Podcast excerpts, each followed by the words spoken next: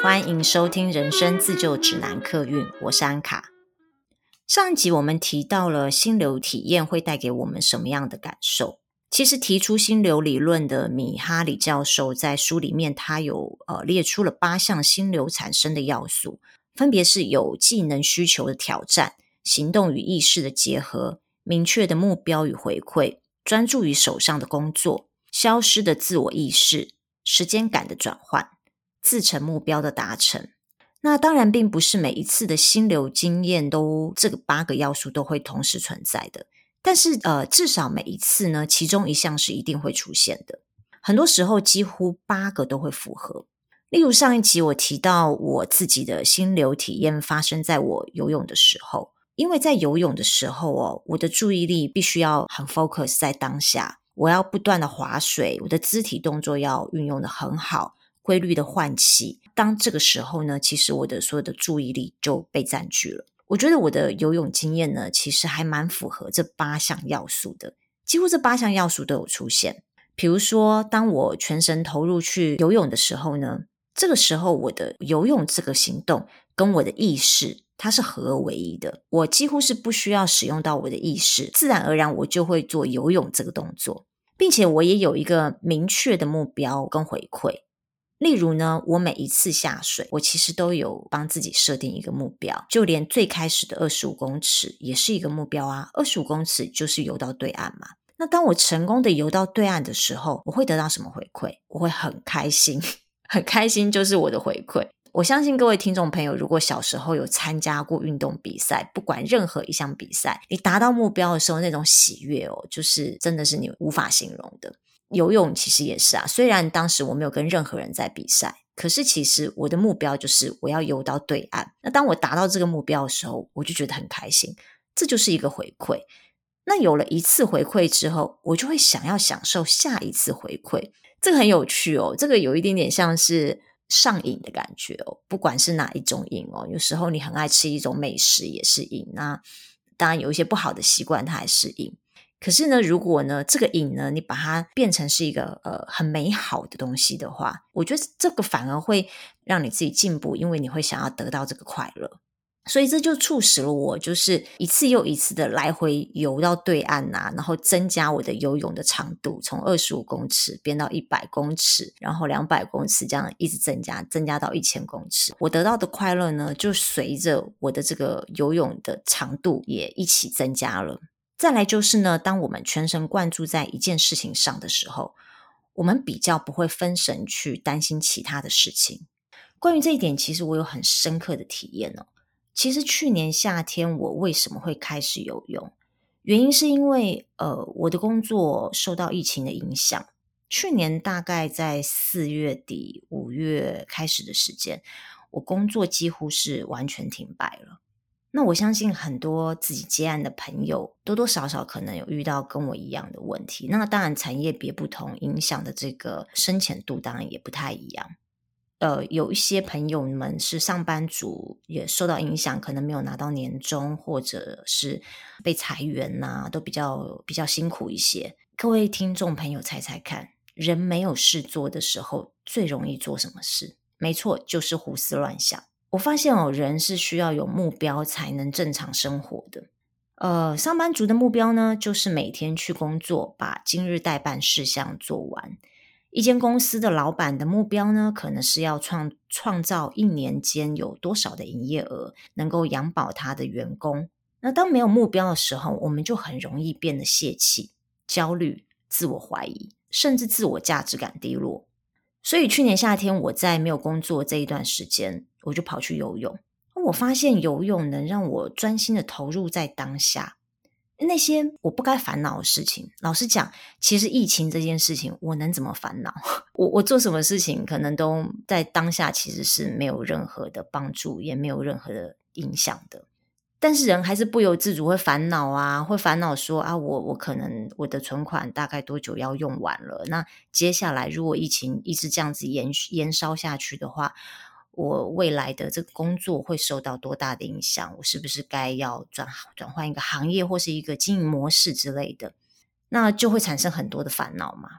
但是游泳呢，它能够把你的所有的意识拉回到当下，当下你在做的这件事情，那些不该烦恼的事情呢，在水里面自然而然就消失了。其实这也符合了心流，呃，心流中的其中一个要素，就是专注于手上的工作。心流体验还会带给我们掌控感。这里的掌控感与我们日常生活中的掌控感是不一样的。我举个例子来说，比如说我没有接到某个案子，可能会影响到接下来几个月的收入。这种事情呢，是我们没有办法去控制的，就像命运一样，没有办法确定，没有办法掌控。那心流产生的掌控感是呢，就算在很困难的环境条件下，我们还能够握有掌控的权利。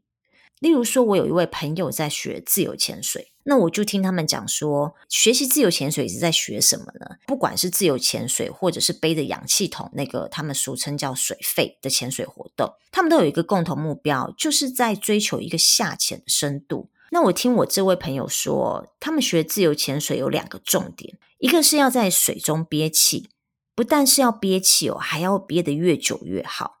因为你憋得越久，你在水里面能待的时间当然就越长。那另外一个要学习的技能是平压。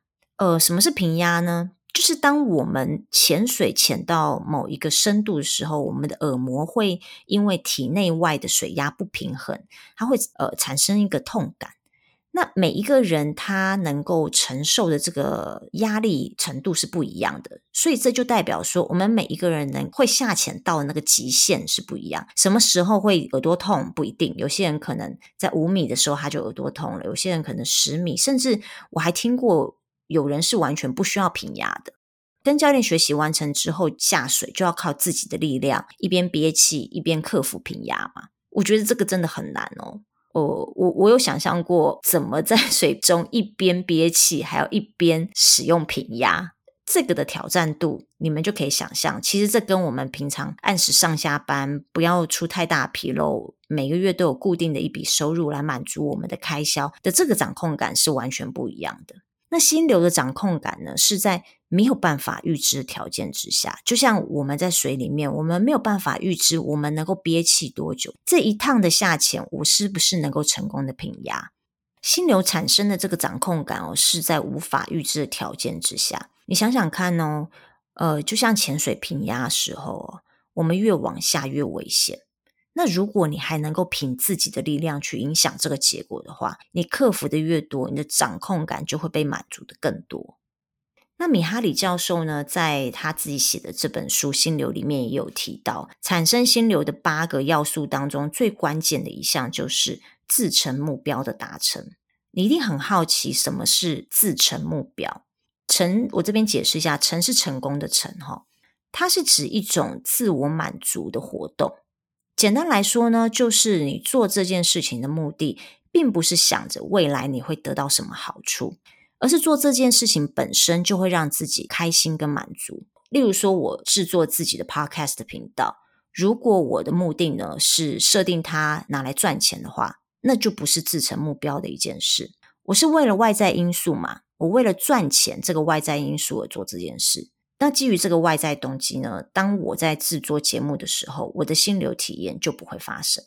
但是如果呢，我把做这件事情的目的设定为制作 Podcast 内容节目，能让我施展我的企划能力以及操作个人品牌的能力的话，我就会从中获得心流的满足啊。其实现在目前就是这样子。我讲一下现在我录制 Podcast 的这个流程，其实蛮耗时的。呃，一开始呢，会先从生活当中汲取一些心得跟灵感，然后就开始收集资料。收集资料之后呢，我要把我的灵感跟收集的资料消化一下，把它内化成一个我自己的想法跟观点。接下来呢，我就开始要写出讲稿。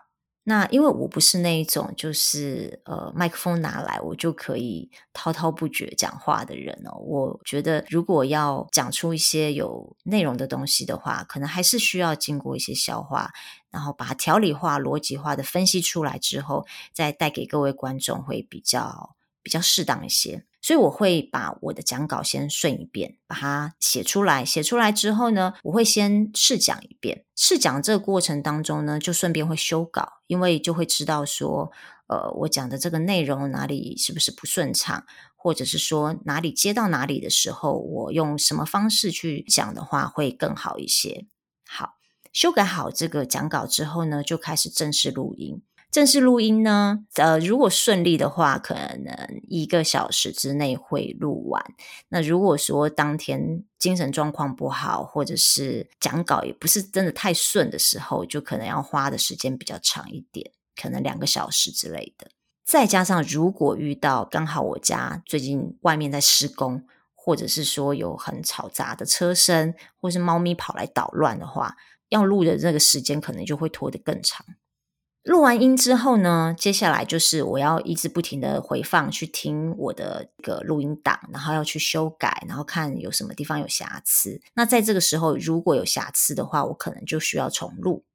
那重录之后呢，一样这个动作要重来，我又要再修改我的录音档。那最后呢，就是把我这一集的节目内容写成文案，把它条列出来，在节目的 showcase 里面，先让大家知道一下，说这一集可能会讲什么内容。然后再到就是托管的平台后台去上架，这个过程呢，其实一定少不了两到三天，不可能这一件事情我在一天之内全部完成。那当然最难的就是一开始这一集的节目内容企划，节目内容企划要让它变得丰富又扎实又有逻辑的话，需要花蛮多的时间的。这一些流程加起来呢，其实两三天就就过去了。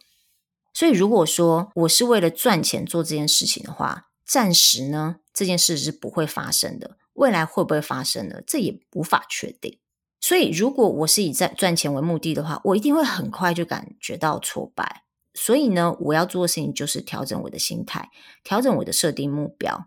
我把这个设定目标转换成做 Podcast 的这个节目呢，能够让我把我的工作能力、我的所学。然后我这个个我个人会的这些东西呢，放在节目里面让大家知道，这个反而会让我更有动力去做这件事情。而且我在做这件事情的时候，心流真的是会产生。我真的很喜欢企划节目内容，所以当我在企划节目内容的时候，时间过得很快。真的，我不会去我我不会去数说过了多少时间，我心里面不会有那个时钟说啊，怎么还不过去？怎么还不过去？我反而会很着急说啊，我写不完，我写不完，我等一下要去做别的事情，可是我还需要一些时间，怎么办？那做这件事情，我是很很开心快乐的。接着呢，我就想要把这个关键的因素拿来套用在我们的工作上面。你们不会觉得很奇怪吗？其实工作还蛮符合心流产生的条件诶。你看哦，有技术需、有技能需要的挑战，上班是需要技能的哦。呃，例如说 Excel 表、Word、PPT、提案这些一定要会吧？那就算是业务好了，你要想办法让客户买单，这也是需要技能的。比如说明确的目标跟回馈。这个更明显了。我们在公司行号里面上班，公司每一年会帮我们定 KPI，我们的年终奖金，甚至有一些公司它是呃季奖金之类，或者团绩之类，它也会根据你的 KPI 发放。接下来呢，专注于手上的工作。有些事情真的非常需要高度的专注力的，比如说会计师啊，呃，法务人员呐、啊，那或者是说像我们做行销的话，我们在做年度预算的时候也是非常需要高度专注力，因为牵扯到数字嘛。那消失的自我意识、时间感的转换，这更不用说。有时候我们很忙，在工作里面很忙很忙的时候，你会突然看时钟，哎，再过十分钟就要下班嘞。或者是说事情做不完，我们加班的时候，诶，怎么不知不觉就到十点了？这就是消失的自我意识跟时间感的转换。你会觉得不知道刚刚在做事情的人是谁，你也不知道为什么三个小时就不见了。那既然我们可以从工作中体验到心流，可是为什么我们还是宁可做别的事情，跟朋友去喝咖啡啊、打电动啊、在家追剧啊？我们宁可做这些事情，也不想上班。而且这些事情并不会让我们有心流的体验哦。我个人觉得最关键的原因还是在于自成目标的达成。我们把上班当作是在赚钱，我们用我们的时间换薪水，我们是在帮别人做事，并不是在帮自己做事。所以这就不符合自成目标的达成嘛。它是一个外来目标的达成。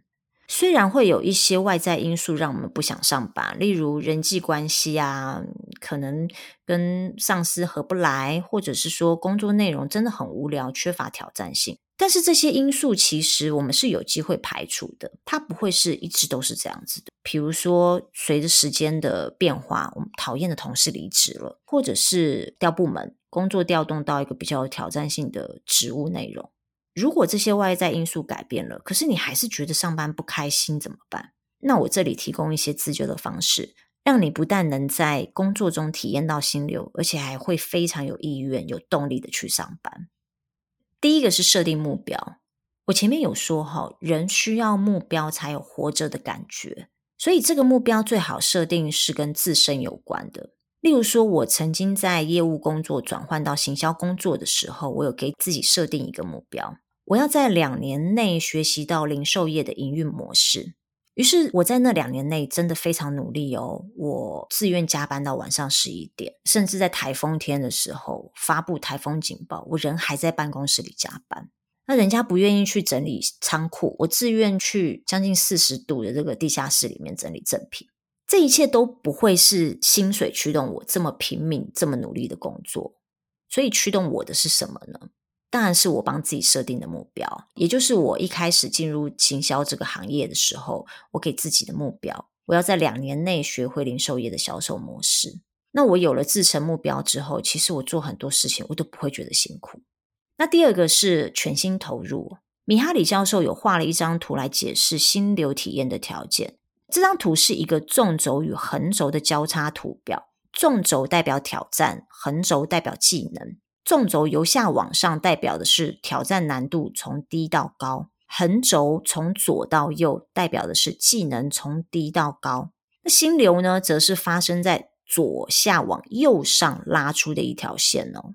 当我们从事一项活动的时候，一开始我们会是在图表的左下，就是在心流这个区块的左下，代表的是难度低，技能也低。在这个位置，我们是很容易会产生心流的。这应该很好理解啦，因为难度低、技能低，我们做起来得心应手，当然就很容易得到满足感跟成就感。但是处在这个位置久了，我们一定会觉得无聊的。当我们觉得无聊的时候，要做什么呢？我们要往图表的右上方移动。我刚有说嘛，心流呢是从这个图表的左下往右上拉出一条线。